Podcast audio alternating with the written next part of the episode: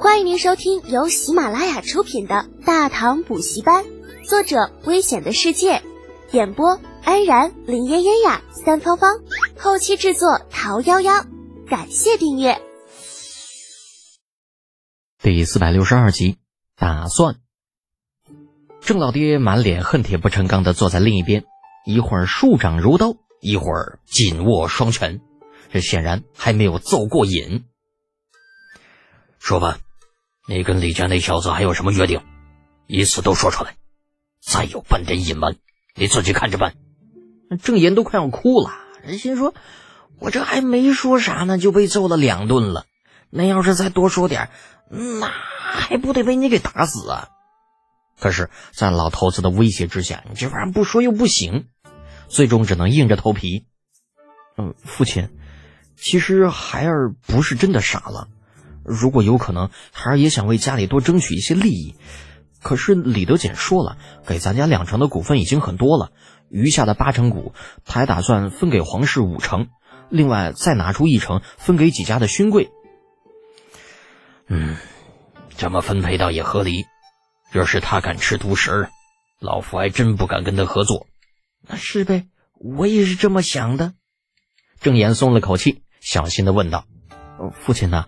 嗯，那您的意思，这次的生意是献给家族，还是咱们自己拿了？你的意思呢？正父这话本身就存在了考教的意思，想要看看郑岩的格局如何。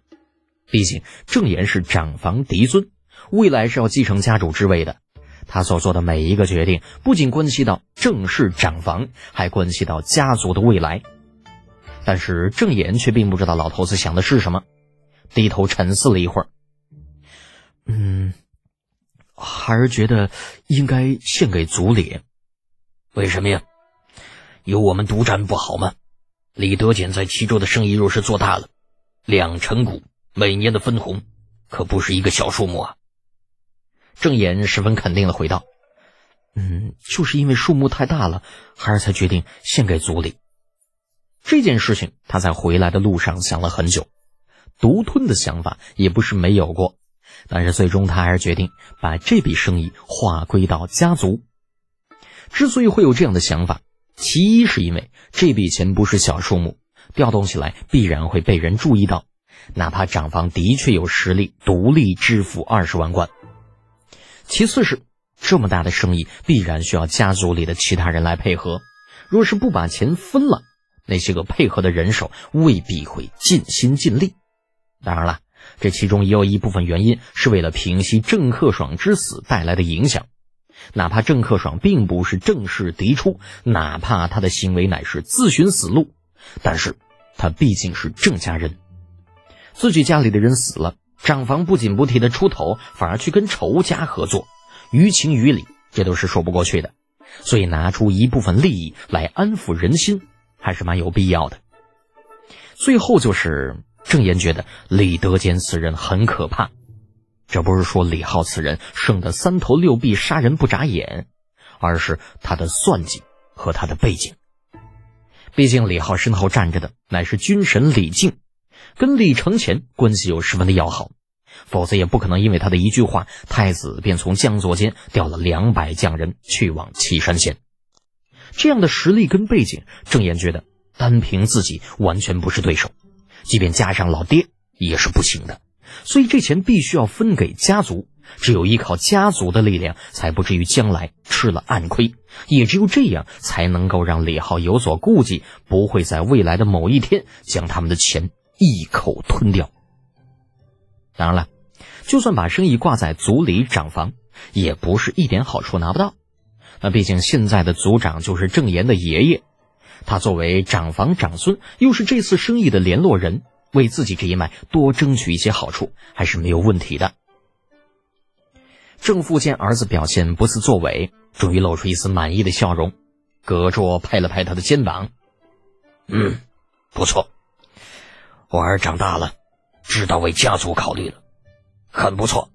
谢谢父亲夸奖，都是父亲和母亲教育的好。”郑岩说了一半。啊，看到老娘眼神不善，连忙把母亲也给加了进去，这才让卢氏露出了欣慰的笑容。好紧张，好害怕，金钱果然是考验人性的试金石呢。郑岩小同学暗暗拍了拍胸口，努力让自己的心情平复下来，正襟危坐，等着老头子继续训话。不过，老头子似乎正在考虑刚才的问题。只等了大概有半个时辰，郑父才回过神来，对儿子说道：“言儿啊，你刚刚从外面回来，旅途劳顿，先回去休息一下吧。明日一早，跟为父去见你爷爷，是时候召开一次家族会议了。”是，孩儿告退。尽管郑言很想马上就去老爷子那儿表表功，但是老爹的话却也是不能不听，于是老老实实的回了自己的院子。待到儿子走了，郑父面色一正，扭身看向身边一直捅过自己的卢氏：“哎呀，夫人呐，差不多行了。”“什么叫差不多行了？”卢氏转身坐到之前郑岩的位置上，说吧，你是怎么打算的？郑老爹嘴角抽了抽，很是为难道：“哎呀，夫人呐，不是为夫小气，若这生意是我谈下来的，那怎么着说？”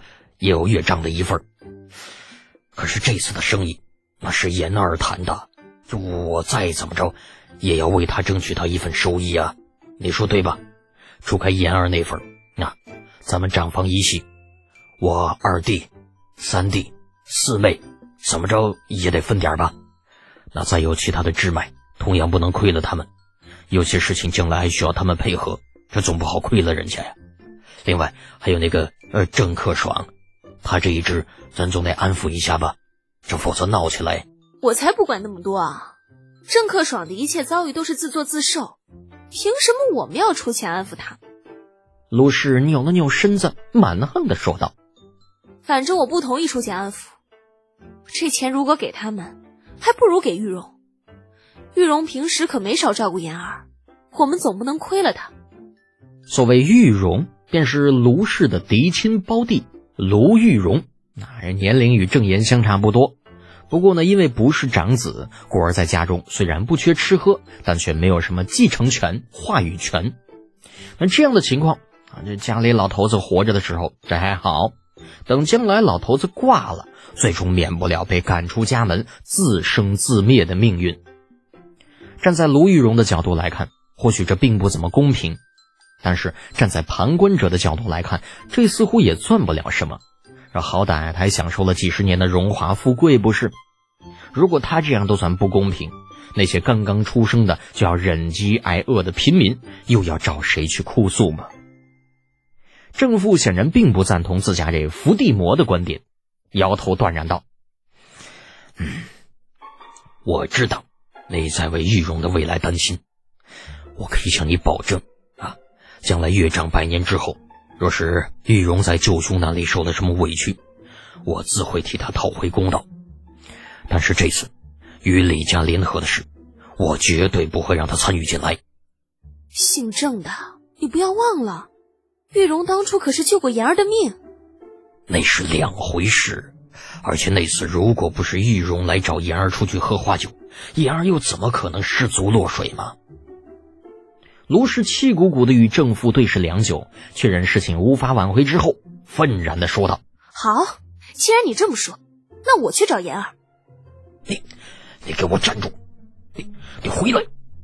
叫了好几声，卢氏头也不回的走了，丝毫不理身后丈夫的呼唤，将伏地魔的可怕彰显的淋漓尽致。听众朋友。本集已播讲完毕，请订阅专辑，下集精彩继续哦。